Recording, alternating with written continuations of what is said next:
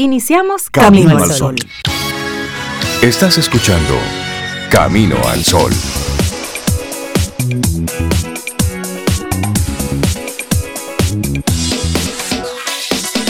Buenos días, Cintia Ortiz. Buenos días a nuestra querida Zoe, que hoy no estará físicamente con nosotros, pero sí dejó como cada día su música. Buen día. Buen día, Rey. Y buenos días a cada uno de los Camino al Sol oyentes que conectan con nosotros hoy. Hoy jueves 27 de abril, año 2023, 7 y 2 minutos de la mañana. En tiempo y espacio ubicados más o menos. Ahí están todas Ahí están las todas las coordenadas. Sí, así es. Buenos días a los que conectan con nosotros a través de estación 97.7 y por supuesto los que a través de la web conectan con nosotros en las diferentes plataformas. Entonces, Vamos de inmediato a compartirte nuestra intención, nuestra actitud camino al sol para este jueves 27 de abril. Va cerrando ya el cuarto mes del año. Va cerrando el cuarto mes. Bueno, la intención que ponemos en la mesa hoy es confía en tu tiempo. Es el único que aunque pasa, no te abandona. Y eso tiene mucho que ver con, con esa palabrita que te gusta mucho a ti, Rey, el tempo y el timing. Confía en que las cosas van a pasar cuando tienen que pasar. Porque antes no se aprovechan y después Ya es pues, tarde. Ya, ya es tarde. Es tarde. Pero confía en que hay un tiempo para las cosas, un tiempo para todo. Es por eso que volarse los procesos no es tan bueno. Mm, Así es. Y lo que está para ti ni que te quites. Y hay momentos. Y lo que no está ni que te pongas. Por supuesto. Y hay, hay tiempos donde te toca a ti. Y a veces cedemos el espacio. Y está bien, está muy bien ser cordial, ser caballeroso, ser, eh, por supuesto, galante, ceder el paso. Todo eso está muy bien. Pero hay momentos donde te toca a ti. Así Es es. decir, hay momentos donde a ti es que te toca ceder para que siga el- la, la- la fluidez, para que siga la dinámica, el ritmo que lleva la vida. Y a veces te toca a ti pasar. Y a veces te toca a ti pasar. Eso es muy importante, eso que tú dices. Porque nos acostumbramos a, a ceder. Nos acostumbramos a, para evitar inconvenientes, para siempre cedemos, siempre nos doblegamos, siempre dejamos que sea el otro que defina, que decida, que, que finalmente tenga la última palabra. Pero ¿cuándo la tendremos nosotros? Hay un tiempo, como tú bien dices, que nos toca a nosotros. Y hay que hacérselo ver al otro, con amor, con cariño, con respeto. Y que para que todo fluya. Pero a veces me toca a mí. Sí, y para que todo fluya, te toca a ti, porque es tu turno. Así es. Y es estar despiertos para identificar precisamente esos momentos. Cuando a ti es que te toca dar el paso, cuando te toca dar la palabra, cuando te toca esa acción que permite entonces que todo fluya. Hoy queremos invitarte a eso, a que estés alerta, a que estés despierto, despierta, y confíes en tu tiempo. ¿Cuándo es que te toca? Sí. Y eso Porque es aquí no venimos a competir contra nadie. No, no, no, para nada. No venimos a competir. Tenemos que sacarnos ese chip de la cabeza. Venimos a hacer cada... Es una carrera personal. Y cada quien hace su tiempo, su propia marca, día con día. Exactamente. Mira, si entendemos eso, yo creo que somos más felices. Yo sí creo. Yo creo que somos más felices. Mira, y como con ese ánimo, con esa intención, nosotros vamos arrancando nuestro programa. Ya le decíamos que Sobe no estará físicamente con nosotros, dejó su música y estaremos, pues por supuesto, compartiéndola. Y tenemos hoy invitados que estoy seguro serán del agrado de todos nuestros amigos y amigas Camino al Sol oyentes. Para aquellos que preguntan sobre, sobre nuestro programa, porque precisamente ayer varias personas, ¿dónde puedo conseguir el material de ustedes? En nuestra página web están todos los programas, por lo menos la mayoría. Tenemos ya 11 años al aire y tenemos ahí mucho contenido, mucho material y lo actualizamos constantemente y una vez concluye el programa, antes del mediodía, por lo general ya tenemos el programa ahí. Eso es por un lado. Y por otro lado, en nuestro canal de YouTube, ahí también tenemos muchas de las conversaciones, las entrevistas en video, muchas de ellas las tenemos ahí para que puedas entonces identificarnos y en las diferentes plataformas de podcast. También ahí está Camino al Sol. Solamente te doy esas coordenadas para que sigas conectando con nosotros. Y recordarte nuestro número de teléfono para que estemos conectados y nos envíes tus preguntas, tus comentarios para nuestros colaboradores. Ellos se lo saben, Rey. Yo se los voy a dar para que se lo den a alguien. Ese es el compromiso. que hoy se lo den a un amigo, a un vecino, a alguien que entiendan que puede conectar con Camino al Sol. Recuerda que es el 849-785-1110. 849-785-1110 y ahí nos turnamos para responder. Así que siempre respondemos. A veces nos tomamos un tiempito, donde estamos al aire sobre todo, pero siempre respondemos y sobre todo siempre escuchamos y leemos cada mensaje. que agradecemos mucho. hoy es un día chévere, ya que está por ahí, así como que el clima de lo más chévere y la, y la lluvia de estos días nos ha caído bastante bien. La necesitábamos, pero nos ha caído bastante bien. Y hay una, una noticia que no hemos todavía comentado en nuestro programa pero creo que es oportuno el que lo hagamos, si es que cinco nuevas especies de palmas han sido descubiertas en nuestro país y en Haití por un grupo de investigadores liderados por Andrew Henderson del Jardín Botánico de Nueva York. Este equipo de investigadores ha publicado un artículo en el prestigioso boletín Pitoxana describiendo cuatro nuevas especies para la República Dominicana y una para Haití. Y eso, eso está lindo, eso está, eso me gusta porque pensamos que de este planeta lo sabemos todo, como que todo está descubierto y no, mira como una palma, nosotros que estamos rodeados de diferentes palmas, de diferentes variedades. Y un territorio tan pequeño. Un territorio tan pequeño y se descubren cuatro nuevas especies en nuestro territorio y una también en Haití. Entonces eso habla de que está muy bien la investigación fuera de este planeta, está bien llegar a ver qué pasó en Marte, como si eso fuera algo tan importante, cuando tenemos tanto que necesitamos saber de este territorio, el océano, cuánto desconocemos del océano. Ese es otro mundo, sí. Entonces está bien la exploración espacial, todo eso, pero es tanto lo, lo que desconocemos de aquí. Y qué bueno saber que tenemos unas especies nuevas de, palmas. Eso, eso nos dice que, hay vida, eso nos dice que la naturaleza está ahí para nosotros y que debemos cuidarla, que a pesar de todo, está ahí. Bueno, solamente veamos lo que ha ocurrido en estos días con la lluvia. Desde que cayeron dos gotas de agua, automáticamente el, el verdor sí, se activó.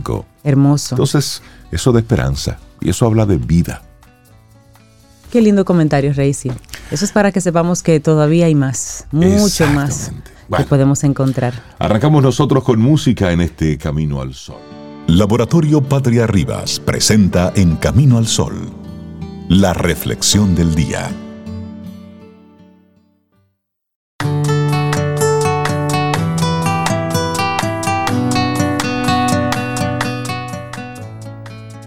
Lo principal no es cuánto tiempo, sino que también has vivido. Séneca. Sí, porque no es tanto, es la calidad. Que tanto diste, que tanto te entregaste, que tanto viviste. Bueno, nuestra reflexión entonces va en esa línea, cómo percibimos el tiempo en función de nuestras emociones. Porque un merengue mal bailado es tan largo, es, eterno. Largo. Eso es largo. Pero cuando estás bailando con una gente que baila bueno, como que el tiempo vuela. Entonces, hablemos de la percepción del tiempo. Así como dices, si el tiempo es igual para todos. ¿Por qué percibimos su paso de forma diferente? Descubrimos aquí juntos cómo percibimos el tiempo en función de nuestras emociones y de otros factores como la edad. La edad funciona también. ¿Y, por qué lo dices? Una pregunta. ¿Alguna vez te has preguntado si tus emociones o tu estado de ánimo influyen en cómo percibes el tiempo? Quizás cuando estás triste crees que todo va más lento, lento. Y cuando estás emocionado o divirtiéndote, tienes la sensación de que el tiempo pasa volando. Así es. Lo cierto es que hay una realidad objetiva y es que el tiempo pasa igual para todos. Lo que cambia es la percepción que tenemos de ese transcurrir de los días. Ahora bien, esta cuestión es más compleja de lo que un análisis superficial puede revelar, ya que la percepción del tiempo cambia en función de cómo nos sentimos, de la edad que tenemos, y también de las situaciones que vivimos. Totalmente. Vamos a hablar sobre esto. Sí, por supuesto. Entonces, hablemos de la percepción del tiempo según nuestras emociones. La percepción del tiempo es como un reloj interior dentro de nosotros. Y es algo muy útil, ya que el tiempo nos centra y nos ubica. Además, esta percepción nos puede ayudar también a identificar cómo nos sentimos, pero esta cuestión la veremos más adelante.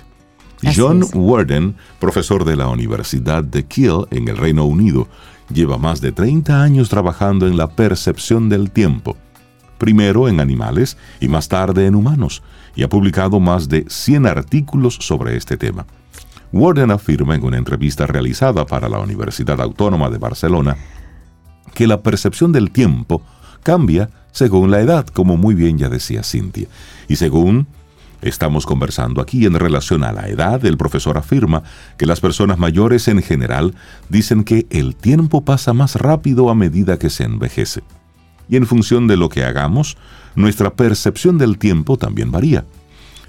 Para tiempos cortos usamos un reloj interno, pero para tiempos más largos utilizamos influencias o factores externos para cuantificar el tiempo. Por ejemplo, la distancia nos permite calcular el tiempo que tardamos en llegar de un sitio a otro. Pero, ¿te parece si hablamos sobre la percepción del tiempo según la edad y de esos eventos nuevos que nos van ocurriendo? No, no, según la edad, no. no. Seguro que a veces llenamos el día de momentos, de, de, cosas por hacer, cosas buenas para nosotros, y esto hace que tengamos la percepción de que el tiempo pasa más rápido, especialmente cuando los momentos son novedosos. Esto se nota especialmente en la infancia, cuando todo es nuevo y todo está por descubrirse. En cambio, cuando somos mayorcitos, quizás no hay tantos momentos memorables en el sentido de novedad, pero estos siguen marcando nuestra percepción del tiempo. No solo influyen la edad o los momentos memorables en cómo percibimos el tiempo, esto también varía en función de los siguientes parámetros, las emociones y el estado de ánimo. Pero antes de ver cómo estos elementos nos impactan, conozcamos cuál es la percepción del tiempo si estamos en un estado natural, normal y feliz. bueno, ¿cómo lo percibimos? Bueno, en los momentos buenos, en los que fluimos con la vida, el presente se nos hace lento pero agradable. Los días nos cunden porque hacemos muchas cosas, pero los, lo vivimos de forma lenta porque estamos fluyendo dentro de ese tiempo. Así, si sentimos que estamos conectados con el momento actual y a la vez relajados, es más probable que percibamos que el tiempo pasa muy lento. Claro, y si no solo estamos en un estado natural o de flow, sino que además estamos disfrutando, siendo felices y pasándolo realmente bien, entonces el tiempo nos pasa volando. Y es que no nos paramos a pensar, tan solo lo vivimos.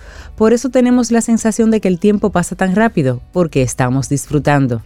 En cambio, cuando estamos mal o ante otras emociones, la percepción del tiempo cambia. ¿De qué manera? Bueno, bueno, pues ahí tenemos que hablar de el miedo y Miedo. la ansiedad y la percepción del tiempo.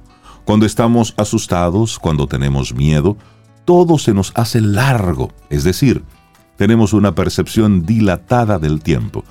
Este pasa lento para nosotros porque estamos asustados y nos quedamos enganchados en ese miedo, contando los minutos y las horas para que pase ese estado de malestar. Y al fijar la atención en el tiempo, este pasa más lento para nosotros. En cambio, cuando estamos excitados, con ansiedad o estresados, sentimos que el tiempo pasa más rápido, porque tenemos muchas cosas que hacer y poco tiempo, o al menos así lo sentimos. Y eso es hablando de miedo y ansiedad, pero hablemos del aburrimiento y la tristeza. ¿Qué ocurre cuando esa es la emoción, aburrimiento y tristeza? Por ejemplo, cuando estamos tristes, simplemente, pero no podemos explicar. Hay un psicólogo llamado Luis Muño que dice que la percepción del paso del tiempo nos puede servir para saber si una persona está en un estado depresivo o subdepresivo. Escuchamos bien, la percepción del paso del tiempo que tenga esa persona nos puede dar una idea de si esa persona está en un estado depresivo o subdepresivo. Y en estos casos, cuando estamos en un estado, estado depresivo, triste o aburridos, que puede ser el caso también, ocurre algo curioso. El tiempo transcurre muy lento cuando lo vivimos, pero muy rápido cuando lo rememoramos. Así percibimos que varios meses han pasado volando aunque mientras los vivíamos, pasaban de forma exageradamente lenta para nosotros. Y es que cuando nos aburrimos, estamos en un estado intenso de hastío, tristes o deprimidos, el tiempo nos pasa lento, pero después, según los expertos, lo recordamos como si hubiera pasado muy rápido. ¿Qué será eso en el cerebro? pero ojo, la percepción del tiempo es un buen termómetro emocional que nos indica cómo estamos. Si esta percepción se altera, nuestras emociones también están alteradas. Por ello, puede ser un buen indicador en psicoterapia, por ejemplo, o en un proceso de autoconocimiento. Si quieres saber cómo estás, pregúntate, ¿estoy en un ritmo forzado? ¿Haría las cosas más lentas? Si aprendemos a identificar nuestro propio ritmo o percepción del tiempo, podremos saber cuándo nuestras emociones están un poco alteradas. Son preguntas que debemos hacernos. Pero ¿cómo vivir el paso del tiempo de forma saludable? ¿Cómo entramos aquí en algo que nos pueda funcionar? Cada uno tiene su propio ritmo, su propio reloj interno y sus circunstancias que influyen en si percibe el tiempo rápido o lento. Así esta percepción del tiempo va cambiando también a medida que crecemos y es algo natural. Sin embargo, aprender a vivir en el momento presente y saborear el tiempo sin querer que corra demasiado o que se detenga es bueno para nuestra salud mental. En psicología se dice que la ansiedad es un exceso de futuro y la depresión es un exceso de pasado, y que la salud mental es tener la suficiente cantidad de presente. Por ello, la recomendación es no anticiparnos demasiado en el mañana, porque podríamos sufrir ansiedad, pero tampoco quedarnos instalados en un pasado que ya no existe, porque la situación, si se intensifica, podríamos estar en un estado depresivo o entrar a él. Además, recuerda que la memoria modifica nuestros recuerdos y los idealiza. Cuando tú hablas con alguien sobre algo que compartiste, una memoria, a veces esa persona lo recuerda de una forma y tú el mismo evento lo recuerdas de otra forma. de otra manera. Bueno, hay una frase de Benjamin Franklin. ¿Amas la vida?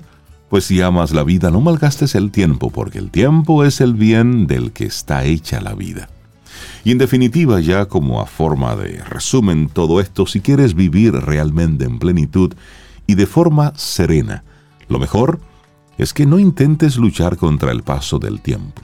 El tiempo pasa igual, lo quieras o no. Y por suerte, porque nos indica que estamos vivos. Así que no te obsesiones en si pasa lento o si pasa rápido para ti. Tan solo saborealo. Fluye con el tiempo, alíate con él. Es la única manera de vivir plenamente y con serenidad.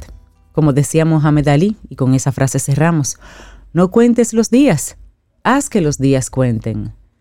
Qué bonito, ¿verdad? Lo escuchamos mucho, pero hacerlo es difícil. ¿Cómo percibimos el tiempo en función de nuestras emociones? Un escrito de la psicóloga Laura Ruiz que compartimos aquí hoy en Camino al Sol. Laboratorio Patria Rivas presentó En Camino al Sol la reflexión del día. Tu tiempo es limitado, así que no lo pierdas viviendo la vida de otra persona. Steve Jobs. Seguimos avanzando en este camino al sol. Muchísimas gracias por conectar con nosotros a través de estación 97.7 FM y también caminoalsol.do, que es nuestra página web. Así es, y comenzamos a tener esas conversaciones interesantes. Y le damos la bienvenida y los buenos días a Cristela Comprés de Like Me RD expertos en regalos. Y ella siempre trae temas que nos ponen a pensar dos veces. Hoy bueno. hablaremos de regalos inoportunos y regalos inapropiados. Ay, ay, ay. Y hay de esos. Buenos días, Cristela. Buenos días. Estoy así como en calma porque estaba escuchando la meditación y cerré los ojos y todo lo demás. Funciona esto, señores. Qué tiempo, qué bueno. Gracias. Vi tu resistencia, comadre, en el tema del tiempo. Te tranquila. Vamos para allá, estamos bien.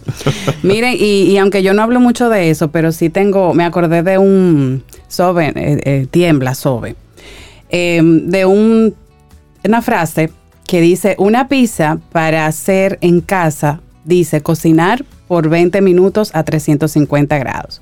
La misma pizza me gustaría cocinarla en 10 minutos a 700, pero se quemaría.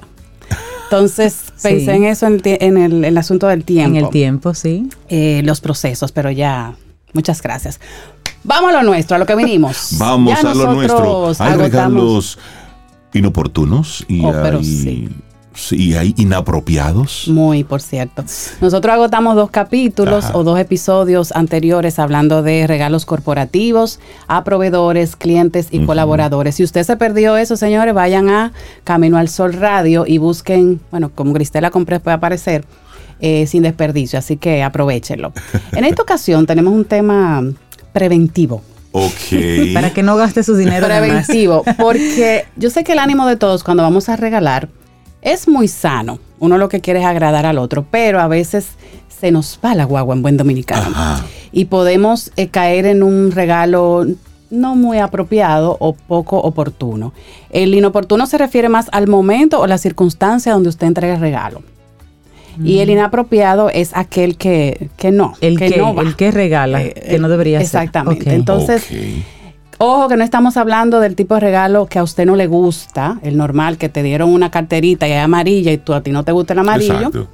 Eso es otra cosa. Y aquí estamos hablando de regalos que pueden alterarte tu ánimo, eh, avergonzarte inclusive. Crearte una situación. O, o crearte una situación eh, eh, incómoda realmente. Y también hablaremos un poquitito que entra ahí de regalos impersonales, que, tam- que entra dentro de la categoría de los inapropiados. Entonces yo lo divido de diferentes formas. Ajá, a Ustedes pueden lanzar su pregunta como siempre. Atención pueblo dominicano. Tenemos una parte que tiene que ver con los regalos en el contexto corporativo que ya lo cubrimos anteriormente, que es cuando tú, eh, el regalo al jefe, eh, que si es en grupo, que si es individual, que si vas a regalar en plena licitación con un proveedor o con un cliente, eh, momentos de encuesta de clima organizacional dijimos que no era tan prudente, si hablamos de colaboradores, eh, entre otras cosas. Pero aquí vamos a hablar un poquito de los regalos que pueden ser hasta fuera de tono, ¿verdad? Em, hay algunos que tú tienes que estar muy claro con el sentido del humor del otro para, para regalarlos. ¿Cómo, cómo así? Ay, sí, Sí, porque sí. por ejemplo hay gente Sí. que le gusta hacer algunas bromas o Ah, hacer referencia bueno. a un tema que hasta habla de un aspecto físico de la persona o una situación que esté pasando. Entonces tú tienes que tener eh, muy claro que si la persona va a soportar esa... esa. Ese Y el nivel de Ese confianza detalle. que se tengan para ese tipo de regalos. Exactamente. Y también el momento que tú lo entregas. ¿De acuerdo? Mire, puede ser algo tan sencillo como yo te regalo una taza, Rey, le pongo una frase que haga referencia a algo que tú estás pasando. Ok. Pues, está haciéndome la, la bromista. Entonces, eso es muy, muy delicado ahí. Pero el enfoque quisiera hacerlo en base a los regalos. Eh, vamos con el ejemplo del Día de las Madres, que es el que da todo el mundo como que bien latente. Esos regalos que le llamamos impersonales o inapropiados tienen que ver con que tú ves que tu mamá necesita una nevera. Exacto. Eso lo, lo hemos vivido todo. Señores, regalarle la nevera es bueno porque es una necesidad de, De la esa casa. persona. Pero eso es Pero- de la casa. Exactamente. Entonces tú, lo que yo recomiendo Ajá. es, si tú sabes que necesita la nevera o, o cualquier otro artículo electrodoméstico, regálaselo unos días antes. Y el día de las madres, entonces, llévala a comer o dale otro detallito. Pero entonces ahí caemos en lo impersonal. Y ahí es que viene el disgusto, que hacemos muchos memes, muchos relajos Sí. de las madres que reciben esos regalitos, pero salga de ahí. Otra cosa es, yo vi una balanza digital, un peso, Mm, Ok. pero yo sé que Cintia está pasadita de peso. Es mi amiga y todo, y yo quiero regalarle ese detalle porque creo que tú lo vas a necesitar. O algo que tenga que ver con un gimnasio, con una dieta. Ese no es el momento. Un cumpleaños no es para regalar una cosa así. No, y tú con el y tú con el plato de bizcocho ahí en la mano. Ay, mira lo que te- vi esto y pensé en ti. Ese otra. Gracias. Entonces, ese otra. Estamos celebrando el cumpleaños. No hable, no haga referencia a que uno le hacen broma, pero puede caer mal. Pero sí, tienen que quitarse ese seteo mental de que el momento de la madre, del padre, que ese es el feliz cumpleaños, tiene que ser un regalo que tú viste que necesita, pero que es básico. Entonces, no tiene que ver con esa persona. Que igual lo agrado, necesita y no tiene que ver con la fecha. Que igual lo necesita. Exacto. Libro de superación personal. Ay, ay, ay, ay. Este sí es duro. Ay, ay, ay. Este sí es duro. Díganme, uno, ustedes que leen mucho, vamos a ver, porque es que todo depende del momento. No, es, Si, que, es que hay temas y hay temas. si tú me regalas un libro en determinado momento, que yo te confío una situación, que estoy pasando por algo, puede que me, me caiga súper bien Sí, y yo pero- lo reciba. Pero Pero un regalo, en Sí, un sí. momento, tú sabes, como de, de una celebración, no va. Sí, No va, así que- Si usted siempre está en olla Gracias. eh, y usted siempre va buscando ayuda, mira. Finanzas para no sé qué. Entonces, Ajá, ajá. Pero no me lo regale de cumple. padre rico, padre pobre. Gracias. Muy bien. ¿Cómo hablar? eh, ya voy a inventar y que. ¿Cómo hablar bajito en público? O sea, tú dices, tu voz sea, mamá, vale un chin. Entonces, eh, son cosas como esas que, que son buenas, pero no son oportunas en ciertos momentos. Pero, por ejemplo, tengo una buena intención y es posible que lo que yo sea es, estoy siendo imprudente. Es decir, tengo buena intención por lo que me gustaría es ayudarte. Y es posible que yo pueda ser no adecuado el momento en el que esté entregándote esto. Para nuestros amigos Camino al Sol oyentes, vamos a, a compartirle algunos, eh, algunos lineamientos de cómo entregar un regalo de forma oportuna. Porque se supone que un regalo es como un detalle sorpresa. Sí. Pero en casos como estos, la sugerencia sería hacer una especie de preámbulo antes de la entrega.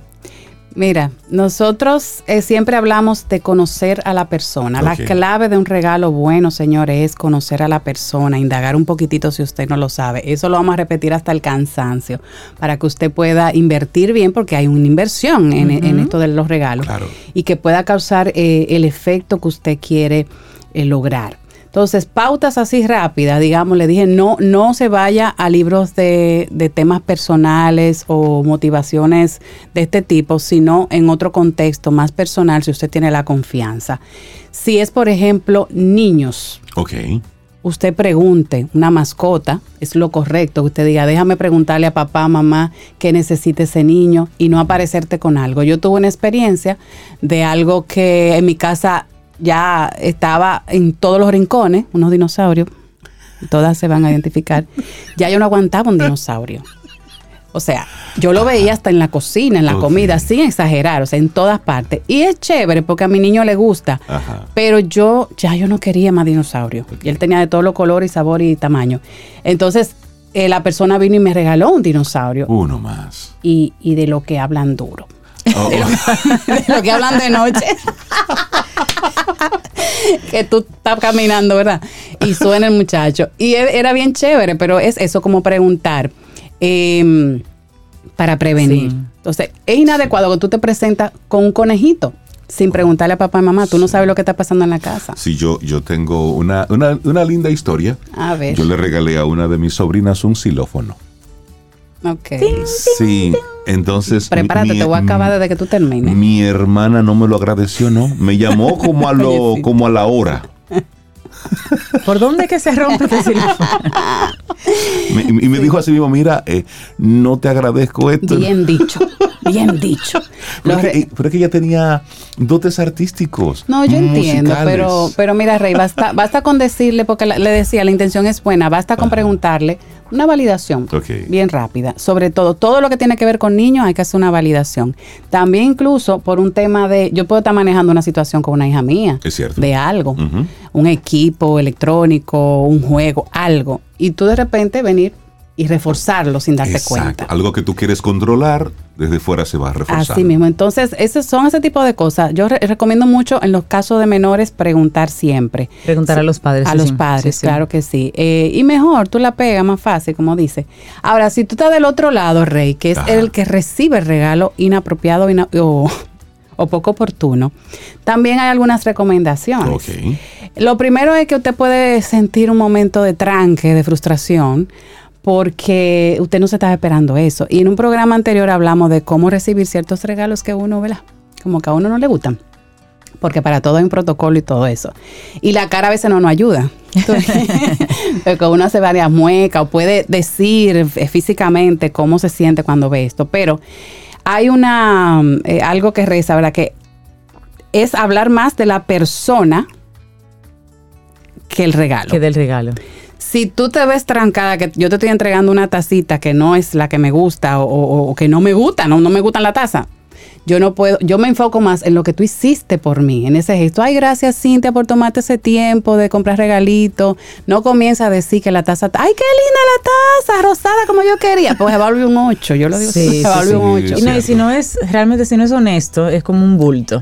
Pero sí se puede agradecer siempre de manera honesta que la persona El haya gesto. pensado en ti, que se haya tomado ese tiempo. Mira los ojos, aprecie eso, pero enfóquese en la persona, no en el regalo. Entonces eso aplica para todos los regalos inapropiados. En el momento, no es momento para hacer comentarios raros, ni, ni hacer referencia a lo que está sucediendo. Usted puede agradecer, muy bien, y luego entonces, si tiene que hacer algún tipo de comentario, pues se lo hace. Mira mi amor, para la próxima, tú sabes, tal cosa. Sobre todo si hay confianza. Porque si no, ni, eh, ni modo, también uno tiene que ser bien eh, político, como dicen. Entonces, eso es en general lo, lo que queríamos compartirle. Em, por ahí vienen unas fechas especiales, sobre todo ese de la madre. E insisto, enfóquese desde ahora. ¿Qué tú quieres, mami? Pueden preguntar, por cierto. No hay Ay, nada sí. malo en preguntar. Ay, si yo a doña que- es que le, no pregunto y se acabó. La nevera no viene small, medium o large. Usted no se la lo que quiere. Sí. O deme mi dinerito, que alguna, alguna vez se lo dicen. Y así. es válido. A doña Aurora Y le gustan las salidas, las Ah, experiencias. y cuando uno le pregunta, ay, yo quiero ir a tal concierto o yo quiero ir a una cena con tal. Sí, sí, la última vez yo me fui con ella, me fue muy bien. Así supe. Agrégueme por ahí, no sé. Mire. Pero, sí, se vale preguntar. Sí, y podemos hacer un programa enterito de las personas que no quieren nada. ¿Me Qué- explico? qué difícil. ¿Qué tú quieres? Ay, no, Nada, yo estoy bien así. Y las te- madres, no no, mi hijo, mira, Yo yo, no lo quiero que quiero es pasarme un día tranquilo y, y con usted y su amor. Yo no quiero más nada. Y tú rompiéndote la cabeza que qué es lo que le va a comprar, porque ella quiere algo. Exacto. Tú sabes. Porque Entonces- el día, el día más terrible es el día después de. Ajá. Pasó el día, mire, ¿Por qué, Rey? no me Ahora yo te voy a hacer la entrevista a ti. ¿Por qué, Rey? Dime. Doña Aurora, No, escúchala. no, no, no. Sí, está Ah. conectadísima siempre. Doña, saludos. Ella con eso está bien, ella está muy clara. Sí. Pero lo que ocurre en esa situación que tú planteas es lo que ocurre el día después de, donde tú esperabas ese detallito y como tú dijiste, tú pensabas que el otro iba a sorprenderte. Porque Pero tú dijiste que no querías nada. Exacto. Entonces todo el mundo dijo, bueno, pues no quiere nada. Yo soy análogo, yo soy cero y uno. Si me dices que nada, para mí nada es nada. Bueno. Yo no, yo no Cintia, eso fue una- interpreto. eso fue una- bueno. No, no, no, nada de eso. Pregúntenme. Comunicación asertiva. que le preguntemos a, a Cristela, a la gente que quiera conectar contigo a través de Like Me RD. Sí, recordarles que visiten eh, Camino al Sol Radio y que disfruten de estos episodios. Hay un montón de contenido ahí que hemos ido colectando sobre los regalos corporativos y personales. Que señores, esto forma parte de nuestro diario vivir. Es importante que usted consuma este tipo de, de programas para que se eduque poquito a poquito en cómo invertir eh, y hacer los mejores regalos posibles. Ya que lo hacemos, ¿verdad? Que lo hagamos bien. Exactamente. Además de Camino al Sol, no, eh, me pueden contactar en arroba like me rd, like me rayita abajo rd. Más luego voy a explicar nuevamente por qué like me, pero brevemente un regalo como si fueras tú.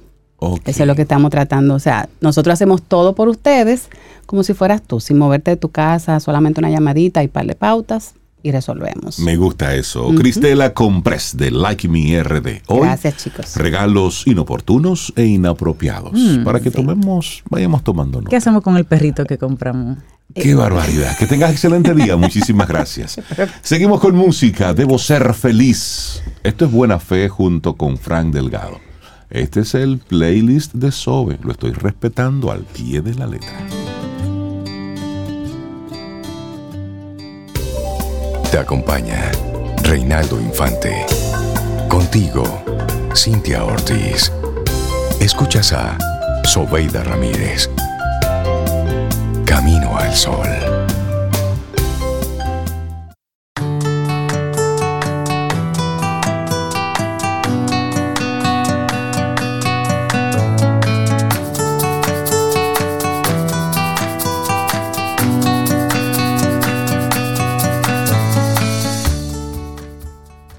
Lo único que realmente nos pertenece es el tiempo.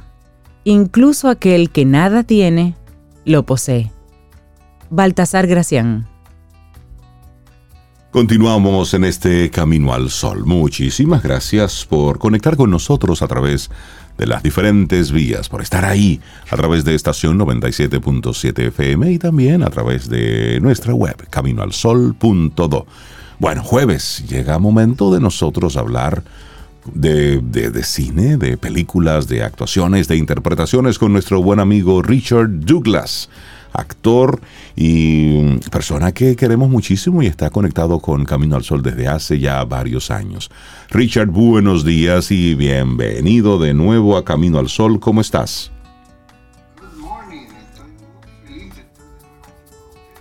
Ah, dame un segundito que te, que te estoy escuchando un poquitito con un volumen bajo. Déjame ver cómo nosotros hacemos un ajustito aquí para escucharte mejor.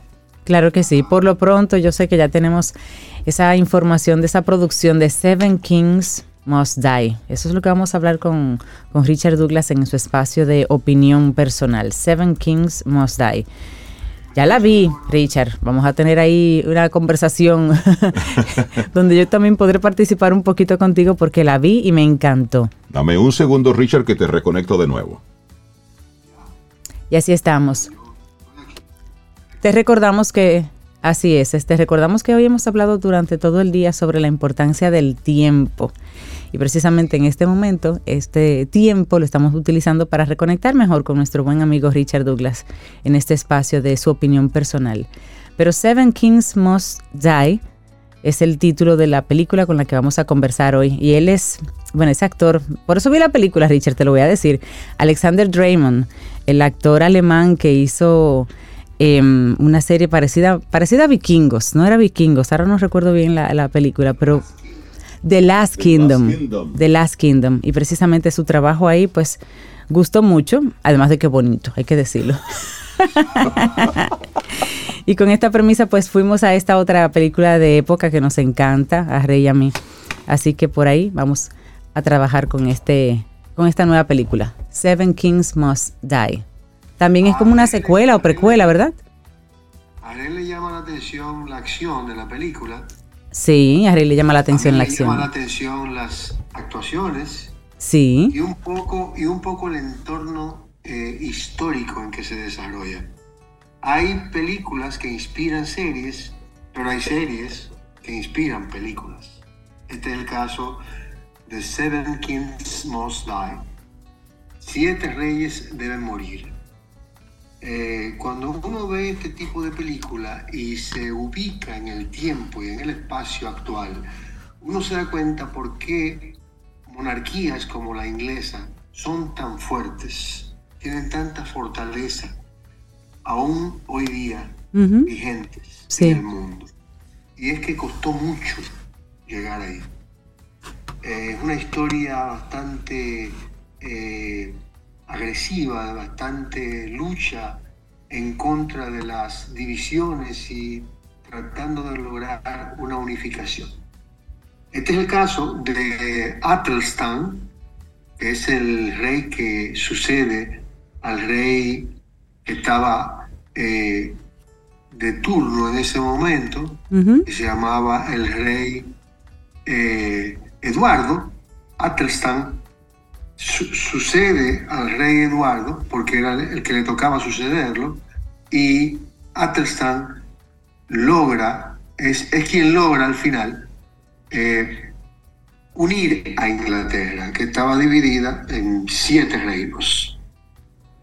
Entonces, hay una mujer que aparece en uno de los, reina, de los reinos, el reino que maneja eh, el, protagonista, el, personaje protagonista, que, que, se llama Utrecht.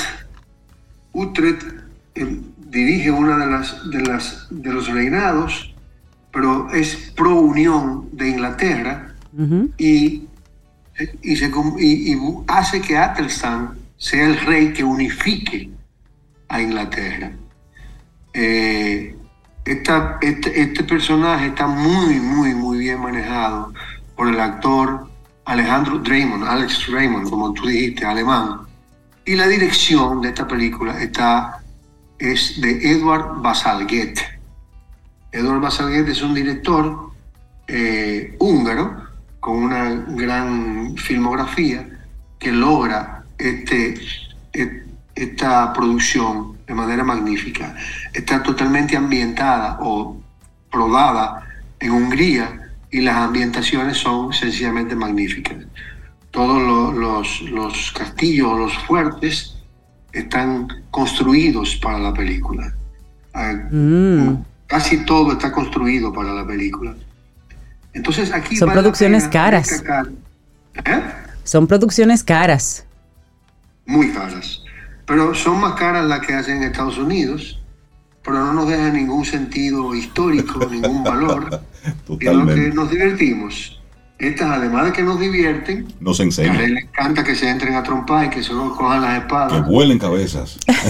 La, la espada, la espada de Utrecht tenía de Utrecht tenía una como di- como como como un signo especial que es una la punta de ámbar. Sí.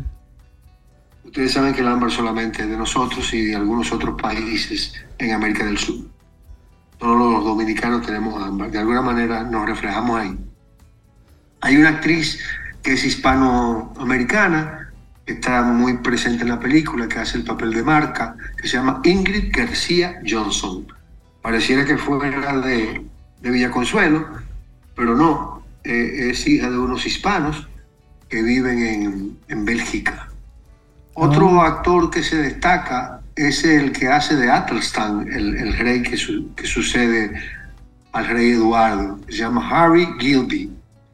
Aquí hay muchos actores que son eh, ingleses, muchos que son australianos y muchos que son, algunos que son rusos y otros que son eh, de suecos. El- la, la composición del, del cast es más o menos de estos países. Vale la pena eh, destacar también la presencia de Elaine Cassidy. Elaine Cassidy es una actriz inglesa que hace la, la reina, que se le murió su rey Eduardo, pero no es la mamá de Athelstan Ujú. y trata de buscar protección para porque entienden que Athelstan no viene a unir el reino, sino a separarlo. Otra actuación importante de destacar es la actuación de Larry Davidson, inglés también, que hace el papel de Ingilmund. Ingilmund es un sacerdote que influye mucho en, en la personalidad de Athelstan por un tema primero personal y después eh, de, de influencia y es un, personaje muy interesante. Aquí vale la pena destacar que los actores cuando hacen papeles de históricos Ujú. que, se, que se remontan a, un- a una que son papeles de, de películas de época tienen la obligación de aprender un poco de la historia, pero además de investigar sobre cómo actuaban en esa época las personas. Sí, es muy poder lógico. ser creíbles y confiables. Ujú. En este caso, ha- hay una, hay una magnífica, hay un magnífico trabajo de, de interpretación, un magnífico trabajo de investigación por parte de los actores. Hay una dirección sencillamente brillante, porque hay cosas que son responsabilidad del director y que el director es quien las determina. Porque el director es el que tiene el, el concepto macro de la idea de la película. El director tiene el, el esqueleto, tiene el, el, el plano sobre el cual se va a desarrollar cada actuación o todas las actuaciones. En este caso, hay un trabajo de investigación profundo, hay un trabajo de investigación eh, que vale la pena destacar por su, por su, por su valor histórico. Por eso decía, nos decimos hoy en día cómo esta monarquía de Inglaterra se mantiene todavía vigente hoy día. Y no solo vigente, sino em- empoderada Fuerte todavía, sí. empoderada, o sea, sigue siendo la libra esterlina la, la- la- la- la moneda más, más importante del mundo, aunque no sea la moneda sobre la cual se manejan los negocios. Sin embargo, la monarquía, el, el Reino Unido, como se llama, de Inglaterra, es una cosa muy poderosa. Y cuando uno ve este tipo de películas es que entonces uno se entera de por qué estas estas monarquías son tan fuertes. aprovechando el tema de hoy del programa, que es el tiempo, tenemos que ver desde qué tiempo viene caminando este trabajo de, de, lograr el Reino Unido en Inglaterra. Así es. Hay un, hay un, hay un, un actor que tiene un nombre muy peculiar porque se llama Empleado de Cabal. Ese es su nombre. Es, un, actor inglés que hace el personaje del padre Pirling, que es como el, mentor, como el guía espiritual de, del, del, personaje principal, que es Utrecht. Este, este personaje que hace un sacerdote, pero que en esa época hasta los sacerdotes andaban con su espada, peleaban todos, tiene este nombre que es muy peculiar, pero además tiene una actuación brillante. Es el padre sereno, sobrio, eh, conciliador, pero además un guerrero fundamental en la película.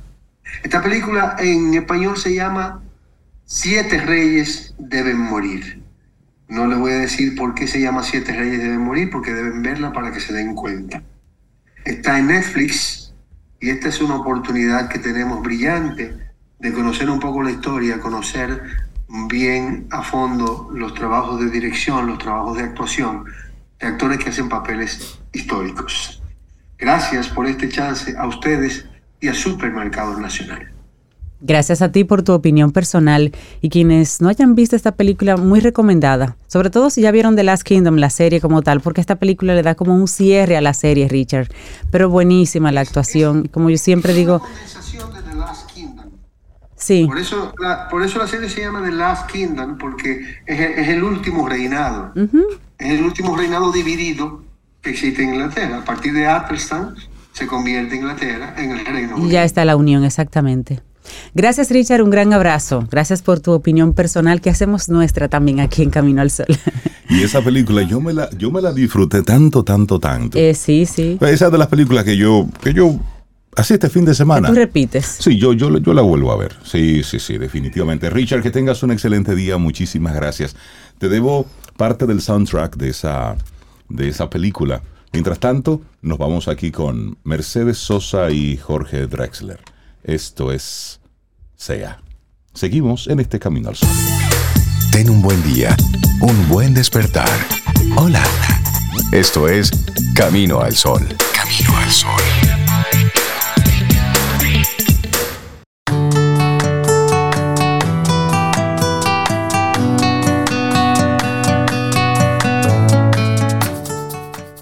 Y seguimos con el tiempo como tema central en el programa de hoy. Y la siguiente frase es de Lao Tse. Dice él, decía él, el tiempo no es una cosa creada. Decir no tengo tiempo es como decir no quiero. Ouch. Pero no siempre, a veces es de verdad. Sí. Es que no hay tiempo. A veces, a veces es verdad. Sí, lo que haces es priorizar, por supuesto. Dice, bueno, en vez de esto voy a hacer lo otro, pero tiempo es uno, único. Y hasta En su época había más tiempo. Bueno. Puede ser. No, creo que no. Seguimos avanzando en este camino al sol. Muchísimas gracias por conectar con nosotros a través de estación 97.7 FM. Siempre te lo recordamos que estamos ahí en la FM y también a través de nuestra web, caminoalsol.do.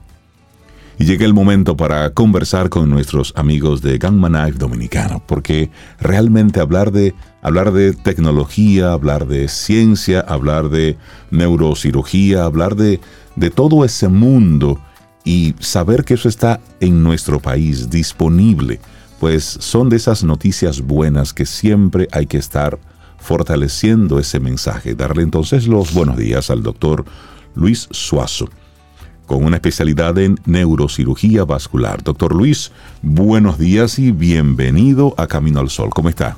Buenos días, eh, muchas gracias por la invitación. Saludos a todo el pueblo dominicano, agradeciendo que nos acompañan en esta mañana. Claro, con mucho entusiasmo para esta conversación, porque vamos a hablar de radiocirugía gamma knife en las malformaciones arteriovenosas cerebrales. En español, doctor, para nuestros oyentes, ¿qué es una malformación arteriovenosa cerebral? Para un contexto. Vamos a tratar de explicarlo de la forma más llana y sencilla posible. Todos los tejidos se caracterizan por tener arterias que le llevan sangre, que los nutren, unos pequeños capilares que son pequeñas, pequeños vasos donde el tejido, el órgano, toma sus nutrientes y después descarga lo que ha consumido. Y finalmente una vena que saca la sangre impura, que es la que ha utilizado el organismo. Durante la séptima y octava semana de vida intrauterina es que se forma esta determinada red de capilares. Puede ocurrir por diferentes situaciones genéticas propias del individuo o del medio ambiente en que se está desarrollando, que esa red de capilares no se desarrolle. Entonces, las arterias comunican directamente con las venas. Esto va a traer una serie de implicaciones a corto, mediano o largo plazo, dependiendo del volumen del flujo de sangre que se vea involucrado. En algunas ocasiones puede ocurrir que la lesión permanezca sin descubrirse durante años. Entonces, ¿qué es lo que muchas veces ocurre? Como que como las arterias tienen paredes extremadamente fuertes, eh, robustas, que aguantan una presión hasta de 90 milímetros de mercurio. En cambio, las venas tienen una presión que aguantan de 20 a 40 milímetros de mercurio. Cuando se, el, el impacto de manera progresiva va haciendo que esas venas se dilaten, se dilaten, se dilaten y en algún momento se rompan y sangren. Por lo tanto, las malformaciones arteriovenosas son la primera causa de hemorragia cerebral en la población infantil, que es el primer dato que, da, que comenzamos a dar.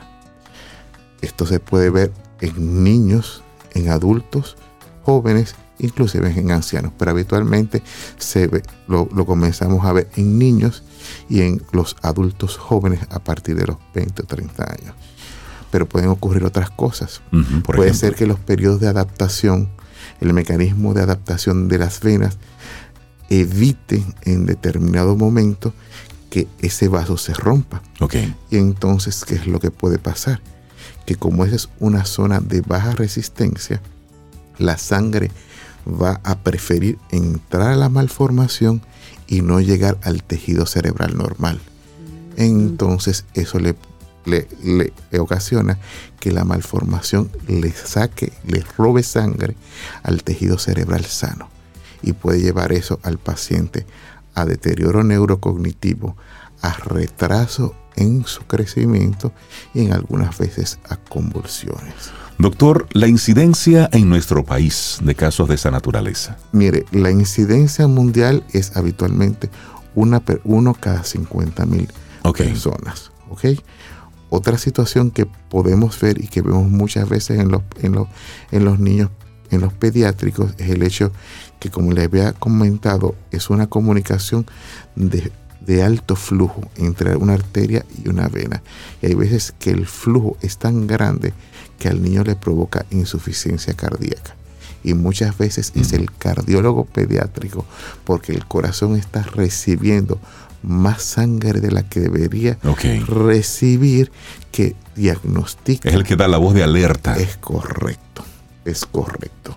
Entonces es una enfermedad que es un poco más frecuente que lo que habitualmente conocemos. Por lo tanto, constituye sobre todo en la población joven, la población infantil y adultos jóvenes, la primera causa de hemorragia cerebral espontánea, es decir, que no es provocada por un golpe ni por un, ni por un accidente y es una de las causas principales de lo que nosotros llamamos epilepsia secundaria, es decir, es decir, la epilepsia que se produce porque hay una lesión estructural que puede ser curable y por lo tanto la epilepsia tratable y como hemos hablado es una, una, de las causas también tratables deterioro neurocognitivo o retraso neurológico en los pacientes jóvenes eh, e infantes. Oye, pero qué interesante. Entonces, por ejemplo, doctor, ¿cómo una madre, un padre que nos está escuchando, puede distinguir un síntoma en su niño? Porque usted me dirá, ¿el pediatra normal, regular, estaría en capacidad de detectar esto o tenemos que ir a un especialista? Recuérdese que habitual, lamentablemente son lesiones cuyos, cuyos vasos son 1, 2, 3 milímetros. Y habitualmente en esa población joven nadie le está haciendo, exponiendo a rayos, a radiaciones en una tomografía o a resonancia magnética, porque son, son pacientes poco colaboradores que usted acuesta a un niño en una camilla, se mueven, se desesperan. Se desesperan. Y las, las imágenes, las tomografías y la resonancia son fotos. Si yo le saco, entonces si el, si el niño se mueve, la foto sale movida y no sale con la calidad que, muchas veces hay que a los pacientes jóvenes sedarlo. Entonces no es un estudio que se haga de rutina.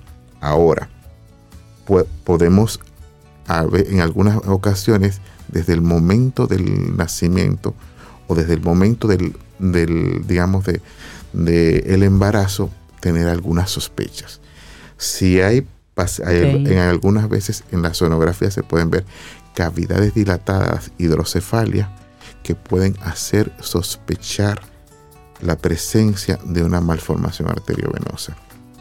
A veces los vasos que están en esas cavidades, que son los plesos coroideos, pueden estar un poquitico dilatados y un buen sonografista, eh, una buena sonografía fetal puede detectarlo, pueden hacer eh, sospecharlo. O como hemos hablado, en los niños en, algunos niños que nacen con insuficiencia cardíaca, pues se puede llegar a sospechar eso.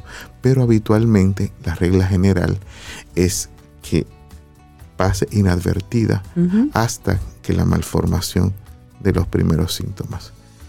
Dolorosamente, la mayoría de los pacientes que vemos en la práctica diaria se, se, diagnostican por sangrado, porque el paciente ha tenido un dolor de cabeza, ha tenido una convulsión y entonces se le hacen los estudios correspondientes y ahí se ve la lesión la lesión que nos, nos, involucra, la malformación arteriovenosa. Doctor, hablemos de soluciones disponibles en nuestro país. ¿Cómo se trataban estos casos antes? A ver, primero, si me permite, siguiendo un poquitico la idea de la señora, hoy en día, gracias... La señora soy yo, señora.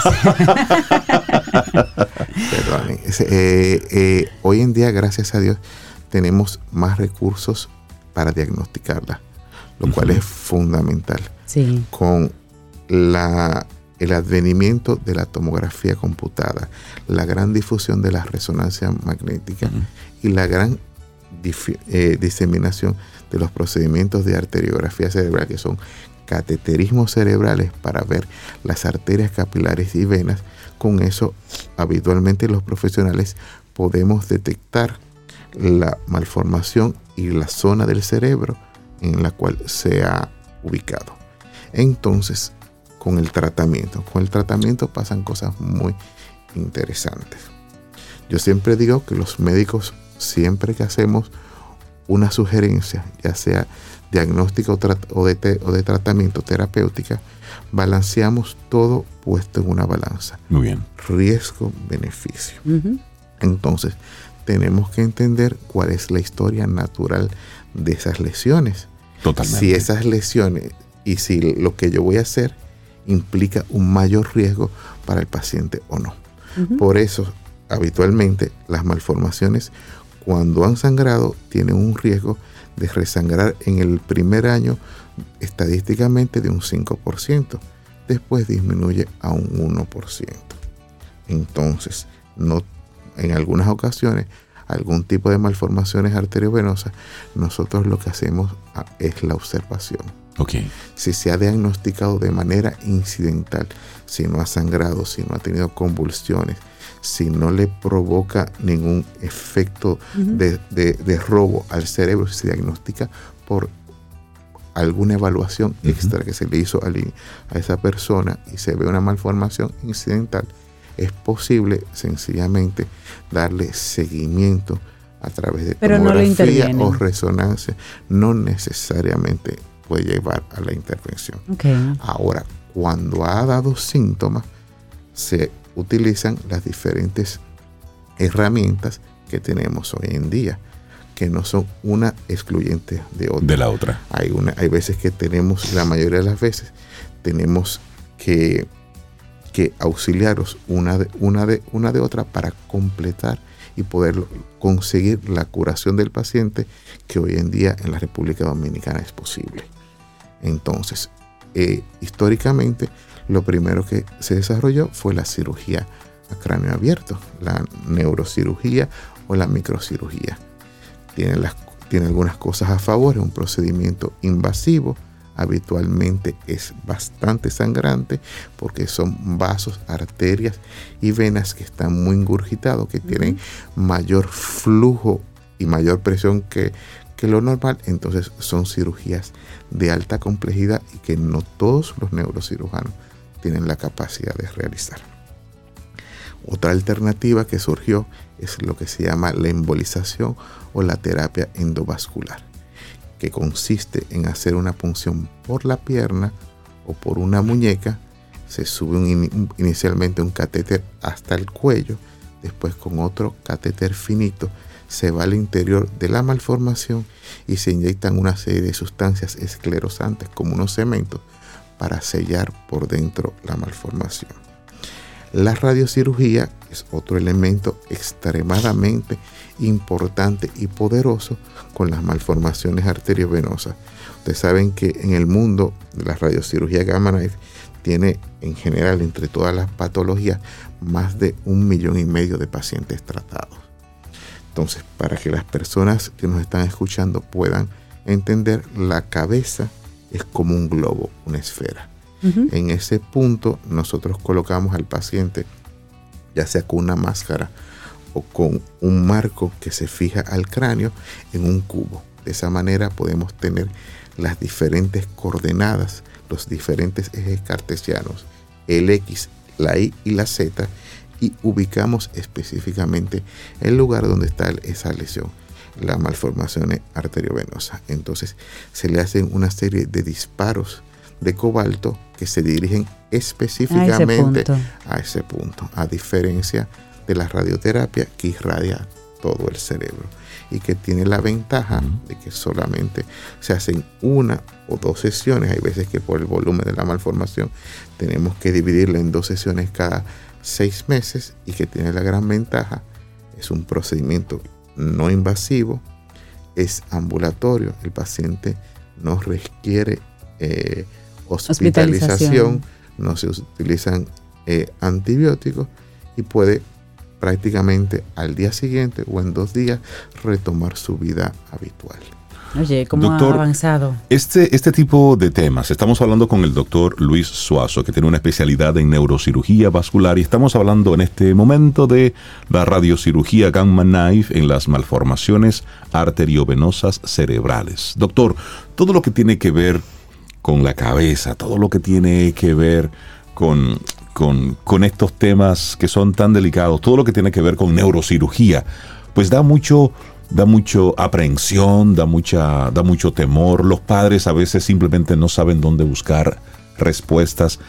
Y escuchándolo y ver cómo en nuestro país tenemos alternativas y especialistas que manejan estos temas, si en este momento hay un padre, una madre que está identificando, como ya usted muy bien ha dicho, algunos de estos eh, elementos, ¿cuáles son sus palabras de de calma y de atención para esos padres que tienen a, algún niño con, alguna condición. ¿Qué hacer qué, fijarse? ¿A dónde ir primero? ¿Cómo moverse? Bueno, eh, muy buena la pregunta. Este, primero, entender que todo esto es un, trabajo en conjunto.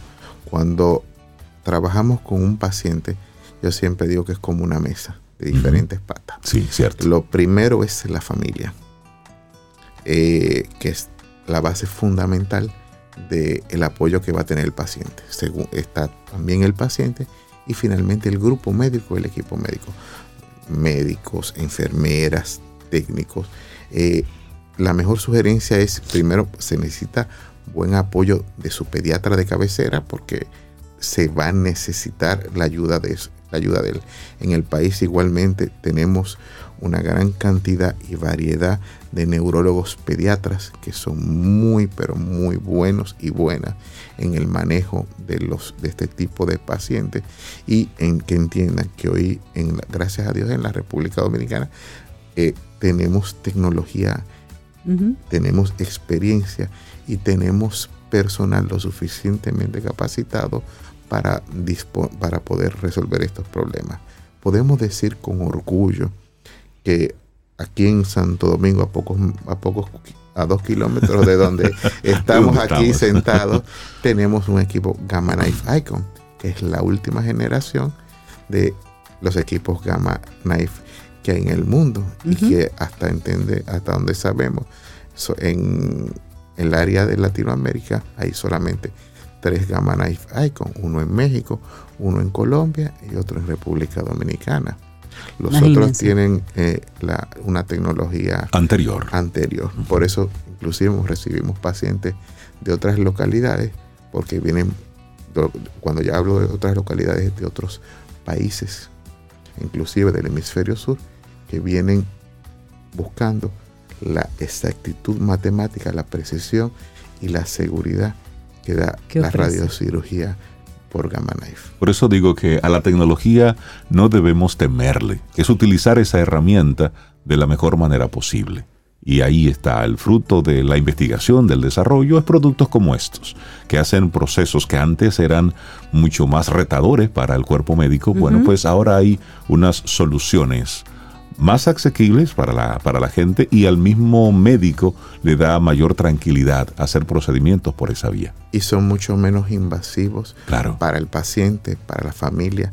El, tiempo, o sea, entre un, un procedimiento que puede ser un ambulatorio y un procedimiento quirúrgico que probablemente involucraba una recuperación dentro del hospital de dos a tres semanas con el riesgo de secuelas neurológicas, reversibles o no, eh, con la necesidad de fisioterapia.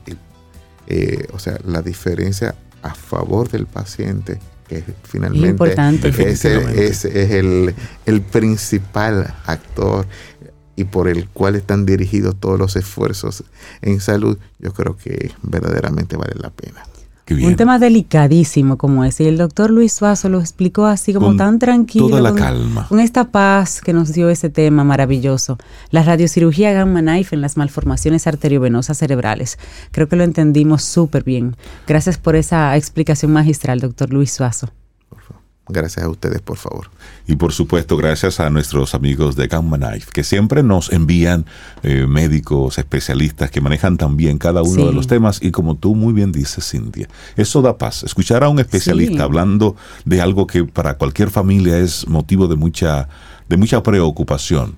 Por esa vía, entonces uno como que baja la guardia un poquitito y dice, ok, todo está bien vamos a buscarle una solución. Hay opciones, se puede. Doctor Luis, bienvenido siempre aquí a Camino al Sol. Muchísimas gracias por haber estado con nosotros. Muchísimas gracias a ustedes por la invitación y gracias al pueblo dominicano que nos permitió estar con, eh, con, ellos en sus hogares, en sus trabajos en estos minutos. Eternamente agradecido. Gracias a usted, doctor. Nosotros hacemos una pausa y retornamos en breve. Tomémonos un café.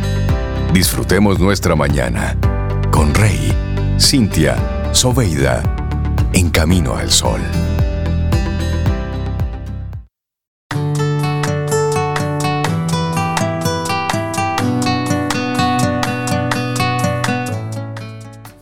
Esta es una sugerencia de Lily Pulitzer para que olvidemos un poquito si hace calor, si hace frío, si llovió, lo que sea. Ella dice, a pesar del pronóstico, vive como si fuera primavera. a pesar del pronóstico. Me gusta eso. Seguimos avanzando en este camino al sol y darle los buenos días, la bienvenida a Fénix Pérez, doblemente titulada como coach, y es la coach oficial de Camino al Sol. Fénix, buenos días, ¿cómo estás? Muy bien, muy profesional. Qué bueno tenerte, por aquí, Fénix.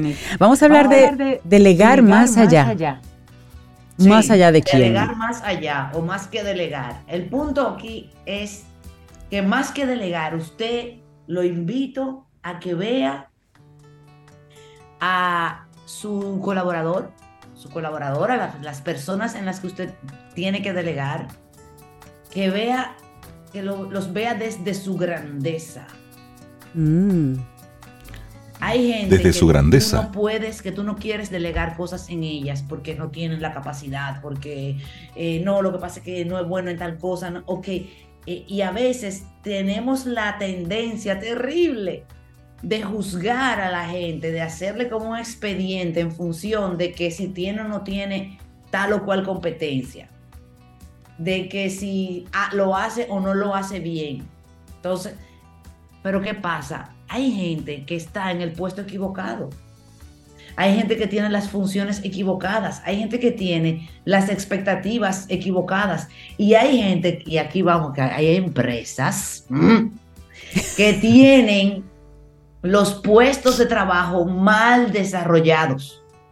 Mal diseñados. Entonces Mm. quieren que una persona que debería, eh, un puesto de trabajo que lleva la, la- la meticulosidad, o sea que hay tareas en los puestos de trabajo, entonces todas las tareas, si, se requiere que sea una persona meticulosa, porque las tareas principales son meticulosas, requieren meticulosidad, por decir una de las competencias que medimos, ¿ah? no podemos a ese mismo puesto pedirle algo que sea directamente, diago- diagonalmente opuesto. ¿Se oye? Totalmente. Sí, sí, sí. Sí, sí. Lo que estábamos No me pensando oyes. fue, sí. Sí, sí, sigue. Ay. No, no, no, tranquila. Bueno, voy a suponer que me escuchan. Sí, sí, Fénix, te estamos escuchando. Ah, ok. Eh, en- entonces, no le podemos pedir ese- eso a esa persona. O sea, si tú quieres que yo sea un atleta de alto rendimiento, no me sientes en un escritorio. No me pidas tantas tareas sentada en el escritorio. Entonces, pero ¿qué pasa? La gente es gente, los puestos de trabajo son puestos de trabajo y muchos puestos de trabajo, eh, sobre todo en, en países con tantas pymes como los nuestros, con tantas pequeñas empresas y medianas y micro y miniatura, pues los puestos se hacen en función incluso del dueño. Y luego entonces del dueño, eh, el dueño puede conseguir contratar a alguien que lo ayude, entonces se le crea un perfil eh, eh, eh, en base al del dueño, un perfil de puesto, Sí, en base a- sí. al perfil del dueño, las tareas que el dueño hacía. Pero es que los dueños tenemos que hacer todo a veces. Sí. Tenemos que comenzar muchas veces haciéndolo todo. Friendo la empanada, Todo. comprando la harina, entonces ahí está producción y compras. Ah, entonces ahí está también el pricing, ahí está la investigación, pero ahí está también el dinamismo de salir a comprar, la parte social, entonces también tienen que vender la empanada, hablarle bien, ocuparse de la higiene, de los procedimientos. O sea, los dueños tienen que hacerlo todo, pero cuando tú contratas un colaborador, no tiene que, son muy poca gente la que pueden hacerlo todo y además las que quieren hacerlo todo. Sí. ¿Para qué? Si yo me voy a emplear un sitio, yo no quiero hacerlo todo ni saber hacerlo todo necesariamente porque yo tengo mi vida también. Bueno, entonces, delegar tiene mucho que ver, en, partiendo de este contexto, con crear un vínculo con la persona. Y a mí me ha dado un resultado muy lindo cuando yo he pasado la prueba psicométrica, que yo se lo enseño a los jefes, le digo, mira, tú tienes cuatro gerentes, mira, los gerentes son de tal manera y me dicen, ah, pero por eso es que, que yo le estoy pidiendo sandía a una mata de fresa. Mm. Y cuando, y cuando estamos viendo Fénix precisamente ese tipo de, de condiciones, es decir, cuando tú estás como emprendedor tirando para adelante, cuando tú estás dándole ahí con todo, tus recursos son limitados. Es decir, ¿quién puede apoyarte? Esa es una selección muy importante. Yo recuerdo que en una ocasión leía en uno de esos libros de, de emprendimientos que decía, te in- invitaba, si tú tienes un, un negocio y tú necesitas contratar a un personal, busca la vuelta y trata de contratar al mejor profesional posible que tú puedas pagar. Y haz un esfuerzo por pagar a un buen recurso, porque ese buen recurso te va a a ayudar a cargar tu carga. Hacer crecer porque la lo que nosotros hacemos es que buscamos a un junior, buscamos a, a un amigo que está desempleado y que necesita ayuda. A quien tú le puedas pagar, Exacto. no al recurso que necesitas. no al que tú necesitas. Entonces, ese es un gran reto que tenemos ahí, Fénix. Claro, y te voy a decir, mira, el primer conflicto aquí con la adaptabilidad al puesto, que es como se llama profesionalmente mi trabajo que yo hago con las empresas, ¿verdad? Adaptabilidad con el puesto de trabajo y también en los masterminds. Lo primero es que en base a eso del presupuesto, pues yo acepto ayuda. O sea, la primera que no se adapta al puesto de trabajo soy yo, como, como dueña, como emprendedora. O sea, yo no tengo las competencias para hacerlo. Pero cuando ya yo voy creciendo y tengo que ir profesionalizándome, tengo entonces que ir, como tú dices, reclutando gente que tenga la competencia, pero normalmente lo que aparece para reclutar o lo que yo me atrevo a reclutar es al primo mío que es más joven, que está ahí que me, y que me, oye esto, oye, ay, oye, que me ayuda. No, a usted en su negocio nadie lo tiene que ayudar. Esa palabrita ayuda, no, no, eso, eso no va. Esto es un negocio. Y usted se tiene que ocupar de que el que sea que le vaya, comillas, ayudar, cierro comillas, ¿ah? gane también. No que sea socio, no, no se anda asociando así. Yo soy una que yo no me puedo asociar. A mí todo eso me ha ido muy mal. Eh, en sociedades. Entonces, pero eso de ayudar, no, no. Esto tiene que ser una relación. Ganar, ganar. No, pero que está ganando experiencia, sí, pero él quiere comprarse unos tenis de 10 mil pesos. Él tiene que ganar para eso. Si es un primito que me está ayudando. Porque así, en esa misma medida, yo voy a poder exigirle. Entonces, con la adaptabilidad al puesto, a lo que me refería, es que es necesario yo mirarme a mí para poder construir el puesto de trabajo mío para poder luego separar el, lo, que, lo que es mío, que solo lo puedo hacer yo, y lo que alguien que va a hacer un puesto, que va a entrar a hacer un puesto de trabajo, ejercer en un puesto de trabajo, tenga, para yo poder pedirle con claridad, que tenga la competencia que requiere ese puesto de trabajo. Por ejemplo. Y yo voy a traer a la mesa. Cuando yo comienzo un... ¿Qué decía Cintia que traes a la mesa? Que voy a traer a la mesa una situación para Fénix. Ajá. Cuando tú contratas a un colaborador, no junior, para que te ayude, sino cuando tú tienes la suficiente madurez para tú decir, yo voy a contratar a la persona que a lo mejor puede ser hasta mi jefe, pero yo necesito que mi negocio crezca y esa persona tiene una visión más estratégica, más holística, sabe más de comercio internacional o más. Yo sé hacer velas, pero yo necesito una gente que posicione esa vela, la exporta, me ayude a exportarla, por lo cual esa posición, esa, esa posición va a ser mayor que la mía. No puede ser una persona que me ayude. Tiene que ser una persona que realmente me aporte. Así si jerárquicamente se viera como si ese empleado realmente pudiera ser mi jefe dentro de la, de la estructura. Eso requiere mucha humildad, pero es lo que puede hacer que un negocio crezca. Claro, yo a la gente, a los colaboradores míos, yo le digo que yo le digo jefe. y, ellos, ellos lideran las reuniones dependiendo del tema de la reunión. Claro. Pero yo tuve que adquirir la madurez para saber eh, que yo necesitaba gente más profesional que yo. Cuando yo tenía empresas de promociones, de eventos, de filmaciones y tal, yo contrataba productores que eran mejores que yo. Mejores que yo. Correcto. mira que yo era buena, modestia aparte, yo era muy buena. Pero es que tú vas a gastar ese dinero como quieras en un, colaborador. tú quieres garantías. Claro que sí. Tú quieres garantías si estás trabajando con ellos. En eso y a esa gente había que pagarle en consecuencia, en función de eso. Las veces, por lo que a mí no me, no me funcionaron la mayoría de las sociedades, es porque yo estaba ayudando al otro y el otro me estaba ayudando a mí, eso no funciona. Esto tiene que ser, los dos tenemos que entrar al negocio desde posiciones de poder, desde posiciones gananciosas, desde, desde estamos bien, aunque estemos tragando en un cable, ¿qué importa? Porque hay que pensar, y por eso yo habría hablando de la grandeza de, la, de tu colaborador. Hay que comenzar no desde el tú que tú eres ahora, sino desde el tú que tú vas a ser en cinco años, o que tú quieres ser en cinco años.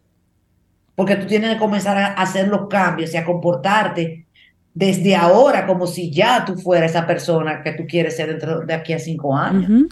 Y yo creo que ahí está la clave del tema que Fénix nos ha compartido en el día de hoy. Creo que es una primera parte, hablar de delegar. Eso es un tema. Y eso va mucho más allá, tal cual como dice el tema, delegar más allá, porque realmente es tú desprenderte de lo que tú creaste, de lo que tú piensas, de todas tus concepciones para permitir que el otro le ponga a lo tuyo su toque personal, Sí. su toque profesional. Fénix, te mando un gran abrazo. Tú cuídate mucho, mucho, muchísimo. Gracias por haber hecho el esfuerzo de estar con nosotros en el día de hoy. Y la gente que quiera ponerse en contacto contigo, ¿cómo puede hacerlo?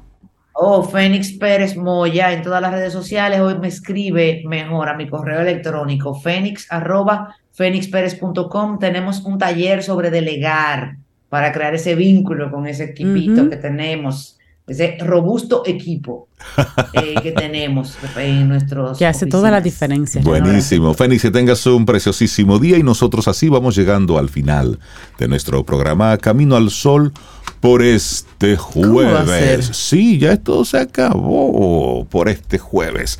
Que tengamos entonces un día así como que chévere, chévere, chévere y nos vamos con Luis Eduardo Aute. Qué maravilla. Siempre es bueno escucharlo, de alguna manera. Que tengamos un lindo día. Hasta mañana. Sí, porque tú estás así hoy como, como, como cuando quiere y como, y como quiere. Sí, así es. Nos vamos. Lindo día. Y esperamos que hayas disfrutado del contenido del día de hoy. Recuerda nuestras vías para mantenernos en contacto. Hola arroba caminoalsol.do. Visita nuestra web y amplía más de nuestro contenido. Caminoalsol.do Hasta una próxima edición. y pásala bien.